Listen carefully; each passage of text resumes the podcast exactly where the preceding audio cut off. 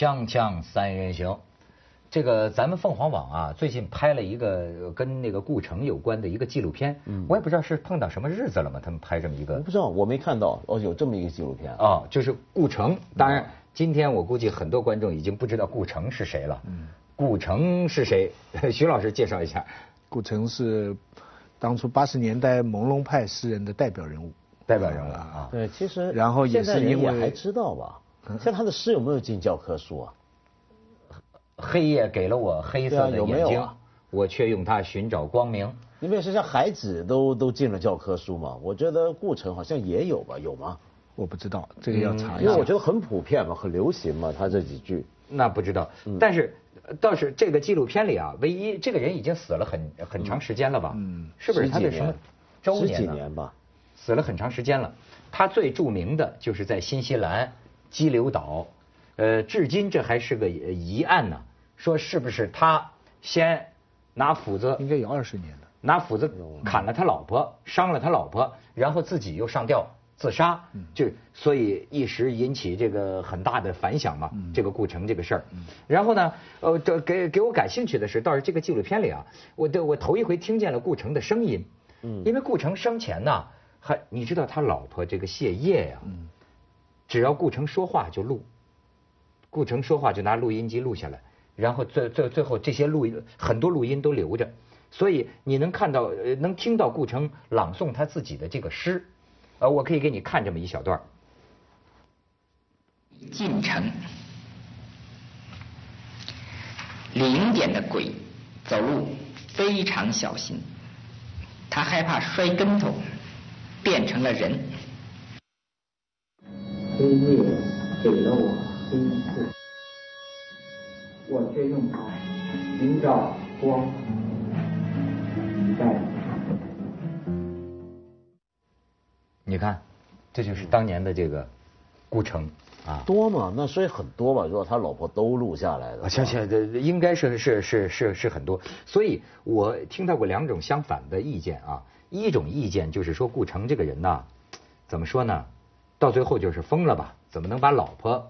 给杀了，头砍倒，而且他老婆对他这么痴情，他们好像是在火车上认识的。他老婆是个上海女孩子，哎，我我我都见过，吃吃饭什么都都都碰到过。他老婆对他就是很少有人这个呃作家的这个太太啊，把自己的老公当天才。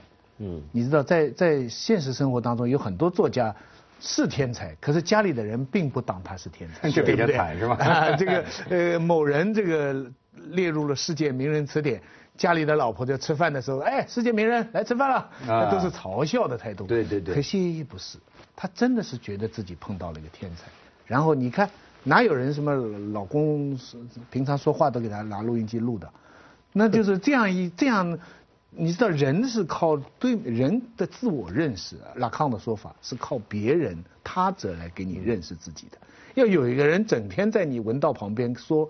你是海德格尔一样的人，天天二十四小时在跟你这么灌输，你渐渐的你也觉得自己是海德格尔，对不对？因为他者甚至是构成我的内部的最重要的部分，必要的一部分嘛。所以我觉得这恰恰说明了他老婆对他的崇拜啊。嗯。有时候反而是我我们真的我不知道，我们都是外人，我完全不认识他夫妇俩。但是有时候我看我身边的朋友，有时候这个老婆对老公太崇拜。其实反而会让老公受不了，哦，会你你会受不了的。就你想看一个女的很多女的很多女的都说没有崇拜构不成我的爱情，但实际但是问题是真正理想的婚姻或者能够在一起一辈子，那里面的崇拜的成分不能太高啊。但实际的情况下，这种崇拜很少的，其实不大会有。对，其实不大正常的情况，正常不大会有。钱钟书劝他的学生不要嫁给天才，是啊，觉得你们嫁给天才会很苦的。呃，而且就是呃，以前人家说仆人眼中无英雄嘛，你周围的家人眼中其实也没谈不上怎么样的英雄，他是一个特例。这个谢烨啊，就等于包办了顾城的一切。对，不但说是这个生活呀，那那离开谢烨，离开他老婆顾城，那就，呃，所以只有死。嗯。因此我说我听到两种意见嘛，另一种意见呢，他们用了一个词儿叫控制。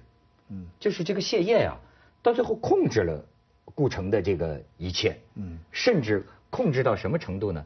连这个就所谓这个婴儿，后来又来了一个女孩子，嗯，这个婴儿呢疯狂的爱上了顾城，嗯，然后呢婴儿后来又从中国去到了新西兰这个激流岛，两个人就过着反正两个女人一个男人的生活，就是连这个都是在谢烨的笼罩之下。安排下弄好。哎。谢烨在安排这一切，呃，甚至于就是说，这个我看他这个片子里采访也是讲，这个婴儿啊跟这个顾城啊倾诉爱情、倾诉衷肠的时候，谢烨就在旁边录音吗？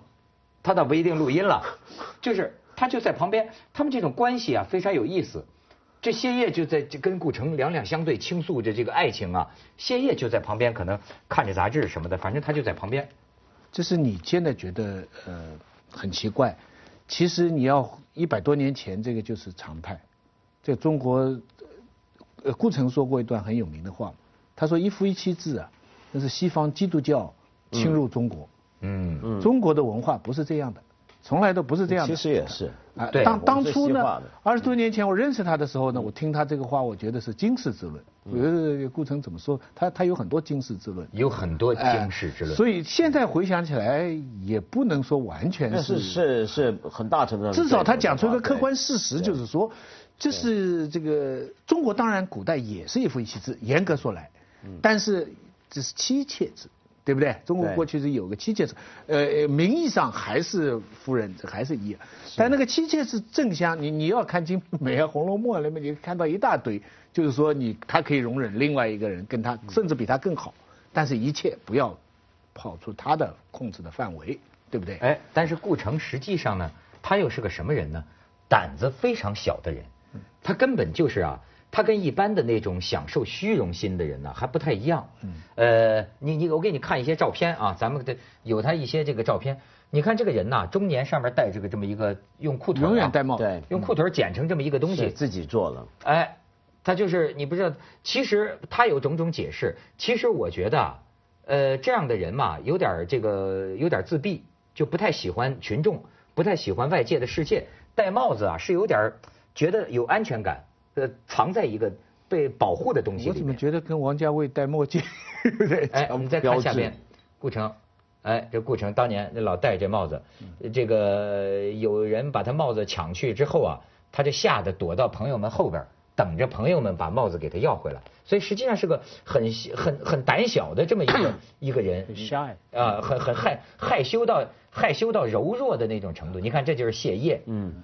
和顾城夫妻俩有点像母母子那种，真的是有点像母子。你再看下边，谢烨，你再看下边，就当时八十年代的时候，这诗人们啊聚会啊，你看啊，这个顾城、谢烨、婴儿，这就是当时这婴儿，那边是他们的一个一个女性朋友。你再看下边，你看这是在哪儿？这是在成都，那次就很有名。他们去成都参加一个诗歌朗诵会，你知道那个时候这个呃粉丝啊的热情啊，就好像对刘德华一样。那个时候诗人就跟刘德华一样，但是那个时候就顾城就表现出强烈的厌恶，对这种群众啊蜂拥而上，什么要签名啊，要看看人呐。你看这就强烈的不高兴。你再看下边，他就想跑，最后你看大家说合个影吧，你看顾城的表情。嗯，就觉得他很讨厌这种这种群众一拥而上的这种场面，一般人可能还很享受嘛，对吧？大家欢迎。后后面站着的北岛，这是谁呢？这也是新时期文学当中的一个人物，徐子东，徐子东老师和当时的顾城。这是在哪？你们？在上哎香港嘛，珍宝，香港仔。对对对，香港仔。你你你在什么时候见到顾城？那个时候他是八十年代吗？对，八十年代末，大概是八八年的时候。嗯，八八年的时候。我们一起吃饭聊天啊，然后就拍那个照。他当时给我印象很深的是呃两句话，我都记得一辈子。一个呢就是我们到一个船上去钓鱼，到了开了一个船出去，全船都是汉学家、诗人、有名的文化人，没什么人钓鱼，都在交谈、送名片、互相谈什么。当然有有白华啊什么什么，很多很多人，就顾城一个人在钓鱼。他真的是这样，他不跟任何人说话。那么接下来大家嘲笑他了，他们说顾城有没有钓到鱼啊？顾城就说香港的鱼太狡猾了，钓不到啊。把全船人都骂了，你知道吧？就是你你们这些人是名义都在钓钓鱼，你们这些人都在钓鱼。哎哎，你们那他这好多层意思，这一句话里边这多重意思，就你们互相之间都在 social，其实都在钓鱼。然后他就说香港鱼太太狡猾了，钓不到。嗯，另外一句话更更加深刻了。一个英国的汉学家问他说：“你为什么要写诗？”嗯，他说了一句话，我就非常佩服一句话，他就说：“呃，这个现代汉语啊，就像用脏了的人民币，嗯，我要把它洗一洗。”嗯嗯，现代汉语就像用脏了的人民币，我要把它洗一洗。哎，其实他的这个语言呢。你还真的是让我觉得世界上有诗人这种东西，嗯，就是为为什么？就说，你看啊，很很多时候，你像就像他后来到晚期做的这个诗，什么《鬼进城》，那么《鬼进城》呢？《鬼进城》是什么？他那个城啊，你也可以理解成北京城，嗯，长城和他这个名字故城的城，鬼进城。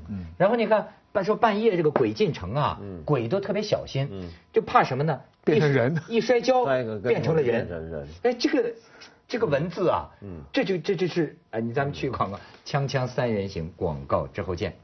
所以你看，我觉得就反而说着说着就更能说明他最后那个情况怎么发生。就这么一个人，呃，非常的害羞，非常的不喜欢跟他人交往，就连当时你想想八十年代走了的人啊，哪有人像他那样的选择？嗯，跑到新西兰，而且还是个岛上面。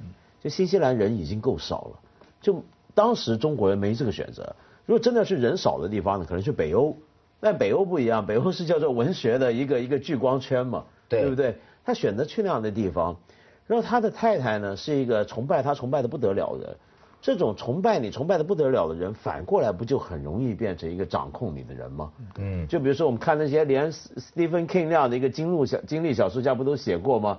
这个有名的作家。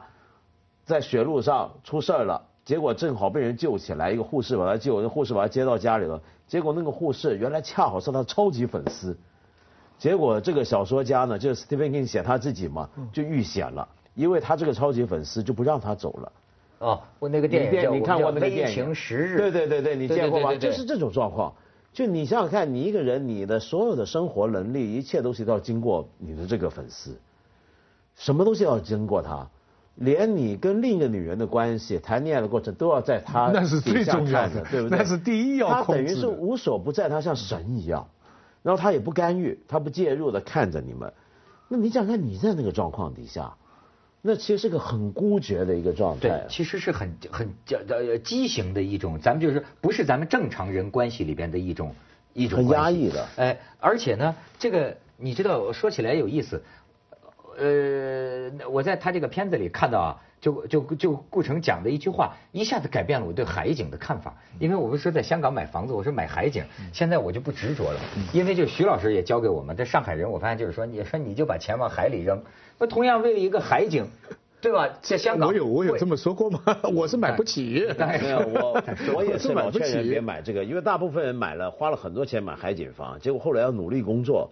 才还得起那个贷款，结果没时间看，他根本没时间看海。对，然后我在清水湾，我就看了一个。我本来我在犹豫，我经常我老在问问别人，我空间重要还是海景重要，是吧？好，那天我就看见顾城说的一句话，说是哪个诗人呢？也是到那个激流岛去看他，跟他说过，说你这景色可太好了，真真是面朝大海，春暖花开，这海景啊，无敌海景。然后顾城说这句话，你一听才能理解。他说。如果三百六十五天，天天都是这个一样不变的美最美的海景啊，到最后会变得恐怖起来。你能想？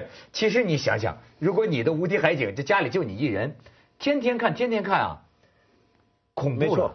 所以你看，很多很多风景绝美的地方的人自杀率都很高。北欧几个国家，嗯，那当然人家说他夜长日短，是不是？但你看瑞士呢？瑞士自杀率、死亡率很高的。但是瑞士是世界花园啊，好几个这种漂亮的地方，就你天天对那种原始莽莽苍林，然后烟雾缭绕的湖泊，然后听着这个海的声音，不人是不一定受得了但这。是他自己追求的，这又是他当初，因为他刚才讲了嘛，他那个时候他的诗这个黑暗的眼睛啊，寻找光明啊，大家像像明星一样的追他，所以他逃避人群。他逃避我我记得那个时候在香港碰到他的时候，他就逢人就打听，就哪里能买到地，他要买一块地。哪有一个诗人是这个样子啊？碰到人家就说加拿大，他他是很现实的，考虑价钱，考虑交通，就是这个地方到外面的城市有那个路能不能接受？他讲的都是很现实，他不是在找一个什么好像世外桃源那种，他就是要要有个地方让他能哎躲起来，要要逃离中国，逃离逃离人群，就是这么一个一个而且一个想法。他完全就是原始人的生活，嗯自己盖房子。哎，那个时候的人呐，曾经知青啊，也挺有意思。嗯你比如说，好像阿成也能做家具，对吧？这个顾城也是做全套的木匠活他的这个房子，包括砌石头，都是他自己砌起来的。嗯然后还在岛上养鸡，后来那个鸡鸡啊引起那个苍蝇太多了，那个鸡屎啊，弄得邻居投诉，岛上的人让他把这个鸡啊都处理了，几百只鸡卖不出去，最后他就一刀一个，一刀一个，一刀一个。杀了说多少只鸡，呃，来检查政府的人来检查，他拖出一只筐来，一打开说你们看吧，一筐都是鸡脑袋，把那政府的人吓得抱头鼠窜。这个暴力倾向。不过这个我始终是不理解，我也不想去理解，因为我说实在话，因为在我心目当中他是一个很好的诗人。我知道，如果把他最后的这个，我们从常理、法律来讲，无论如何是不可宽恕的，对不对？所以我就也不去理解，我就多想想他的诗。你一会儿或看我，一会儿看云，你看云是很近，你看我是很很远，对不对？我在课堂上讲一首这个诗，还有一首卞之琳的断章，这永远是学生最喜欢的诗。其实啊我我现在不得不讲，就是说，呃，咱们说不是每个时代啊都人才辈出的。嗯这过去不是有一种轴心时代的提法？你比如说在某个时候，耶稣、孔子就那等等500年间嘛这五百年间就都出现。你过了这五百年就没有这个，像中国的诸子百家，就有时候这个人呐，比如文艺复兴，什么达芬奇呀、米开朗基罗呀、什么拉斐尔这三杰，他就是一起出现，一堆一堆的。嗯，老实讲，我就说今天的这个年代啊，我没看出什么人才出来。说实在的，就是到现在这这这这这一伐，但是我不得不说呀，就我所见到的啊，八十年代出了一批，我不是说他在历史上多么伟大，我就是说出了一批大才子吧，至少就在我的衡量标准看，你比方你就说这个阿城，甚至包括陈丹青。是吧？像是这个这个海子啊，这些诗人，呃，这些这个呃咱就说北岛那天讲的崔健，崔健、北岛、顾城这些人的东西，他就说他就说文字，咱这文字的能力拿到今天比，我说你今天什么韩寒、郭敬明，我认为这还不能比吧？嗯就是你还你还不够吧？不过，啊不过话说回来，有时候我们又会出现一个情况，就所谓我们常常歌颂一些美好时代，但是反过来我们会忽略到有一些时代的误会跟时代的落差，会造成一些遗憾。比方说今天的中国，坦白讲，我觉得今天中国的当代诗写的相当好。就在东中国当代文学里面，我甚至觉得诗是走的最前的。对对比小说比比他们都都对很好都很好，比比他们前的很多了已经。但是呢，问题是恰好你想想看时代多不一样。那个时候他们到四川，就像你讲的，顾城就是刘德华。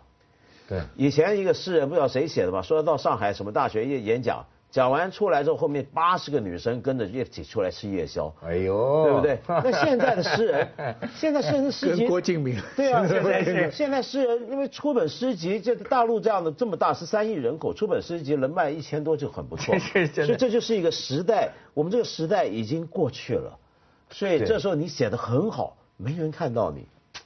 锵锵三人行，广告之后见。而且这样一些人呐、实际上有的人你得承认呐、他就是有一种魅力。比方说他有语言魅力，他一说话就把人们吸引了。嗯，所以我也听他们讲，就说你比如说顾城这种人，他不是装。你比如说他在德国演讲的时候啊，他就说说顾城的他他们都说顾城这个人他很精彩，说为什么？可能一个外外国记者就因为人见他就问他，你为什么要戴这个帽子？帽子他说顾城一回身就说，我的这个帽子，他在不同地方有不同的答案，你知道吗？他一回就说，我的帽子是长城上的一块砖，说的时候眼泪就流下来。你说 这样一个人，我的天，真的啊，他他就能来，你说他就是 说来就来，说来就来，他他你你说他是假的，他不是假的。记者立马镇住了。没错，而且你说一个木匠，一个喂猪的这么一个，你说当时的知青你都弄不清是怎么回事。其实那个年代真的，今天什么博士什么的，顾城他被跑到西班牙，跑到欧洲的很多大学。嗯，开讲中国文化，讲的那是满座皆热烈鼓掌啊！因为他受过什么教育？嗯，那个时候就我就说他就这么一些人，但是你看你他只要一讲，你就觉得啊，他们的这个阅读量啊，实际上是极其惊人的。嗯，所以这是一个两个很矛盾的想法。你刚才讲那个现象，一个呢，我同意，其实跟时代有关，不是说每一个时代特别多人，另外一个时代没有。而恰恰是你生不逢时，有很多人是生不逢时，比方郭敬明就生生逢其时，生逢 生逢其时，顾城也是生逢其时。你要是错开来的话，郭敬明在那个时候，顾城在这个时候，大家郁闷胸闷，大家胸闷。那这是一个时代，但另外一方面也有些人很特别，穿透时代。嗯，比方说顾城是有可能穿透时代，有可能。比方我们讲张爱玲那个也是穿透时代。